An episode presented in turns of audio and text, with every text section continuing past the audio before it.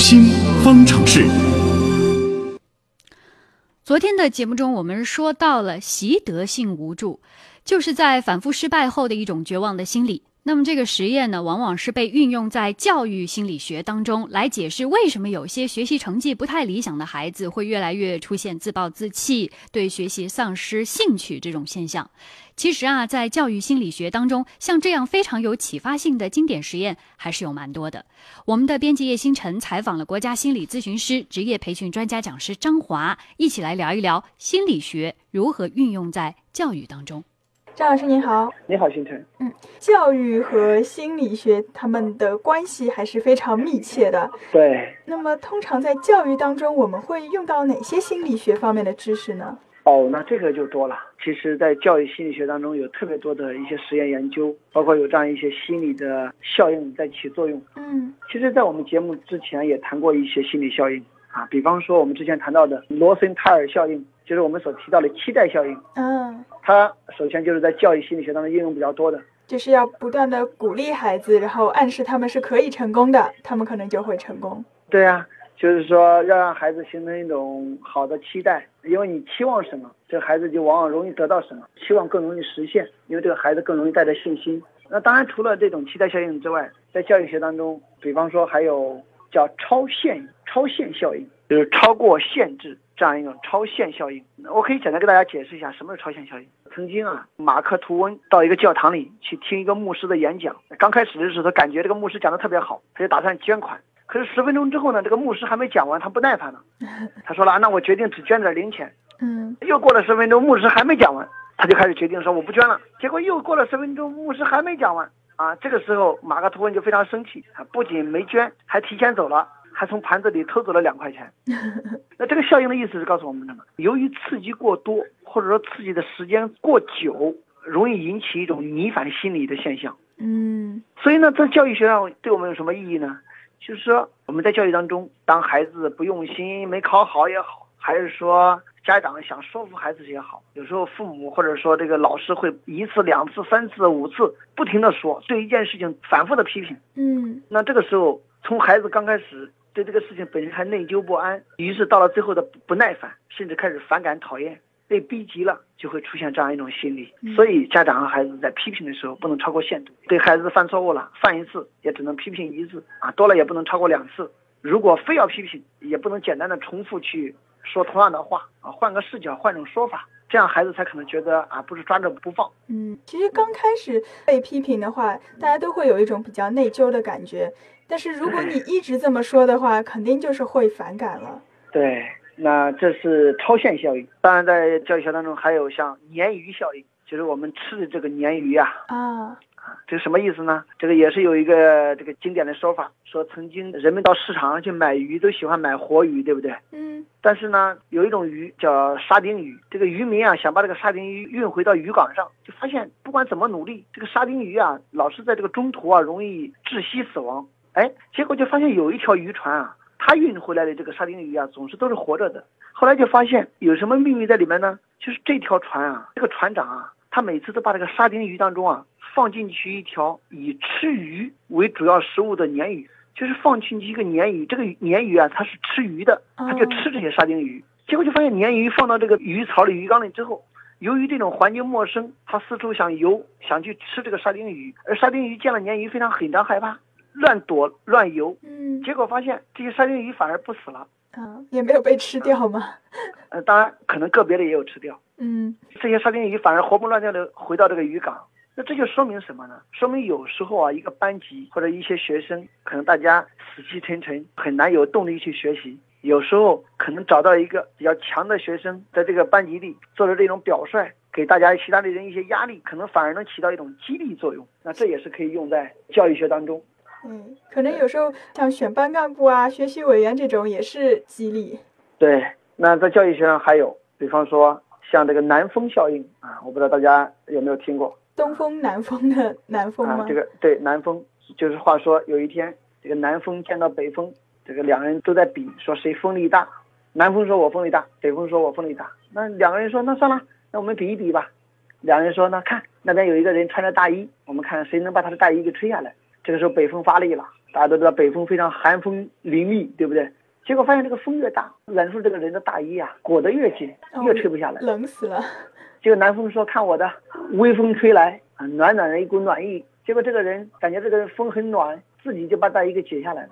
那这个例子在告诉我们什么呢？所以我们在教育当中，我们同样是为了达到目的。有时候我们说话恶狠狠的，或者说大声呵斥，未必能达到效果，而恰恰有时候可能很温暖的一种做法，更容易达到一种你想要的结果。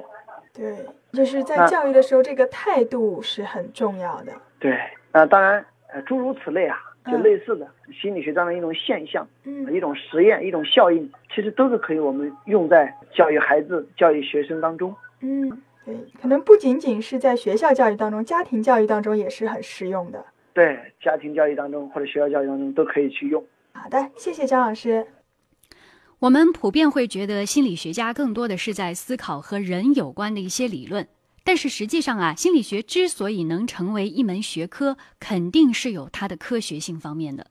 那么接下来我们就有请心理观察员、二级心理咨询师于玉新来说一说心理学是怎样成为一门真正的科学的。好的，主持人，关于心理学的研究可以追溯到古希腊的时候。古希腊对很多论述就已经非常成体系，但是无论他们的论述多么的精细，所采用的方法都是内省思辨的方法。这样的结果可能谁都说服不了对方，而且当时的心理学思想是孕育在哲学思想当中，后人把它称为安乐椅中的心理学，就像是说心理学思想是哲学家们坐在安乐椅里面冥思苦想出来的。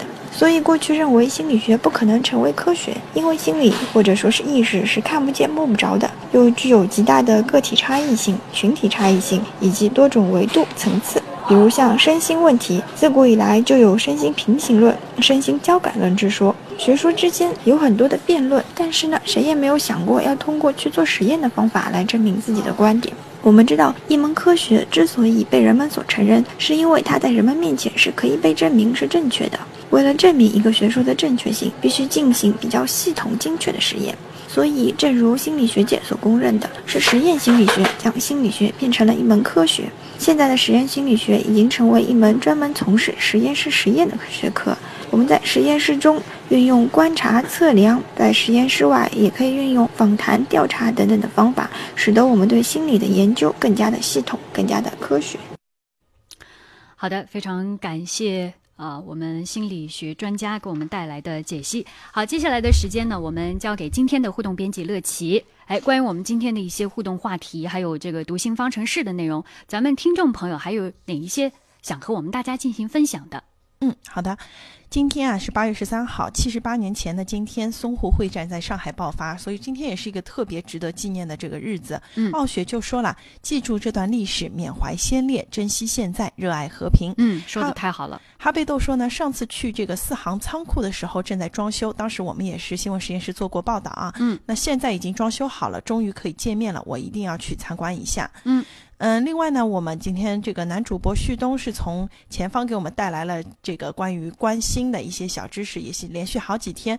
那么像无敌小飞鼠就说，虽然我对星星不是很了解，但是听了这几天的节目之后，我对这个话题有了兴趣啊。果然是听新闻长知识的。对，那四四零五说了，夜空中最亮的星呢是北极星。一抹微笑说，夏天的星空太美了，可惜在上海光污染太严重，看不到啊，这也是我们的一个遗憾。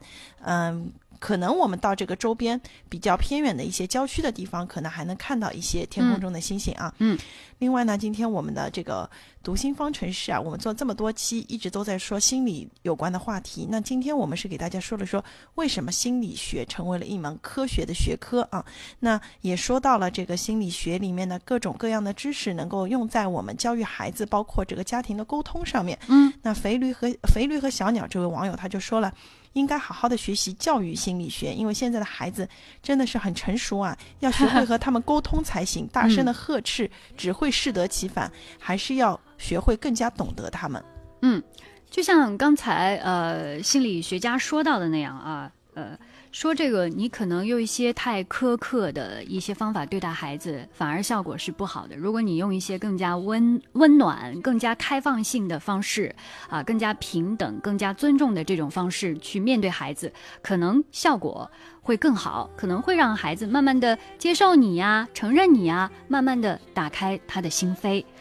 好，那么在结束之前呢，还是依旧要送给。所有的听众朋友们，一首歌曲啊，来自于陈洁仪的《懂得》。你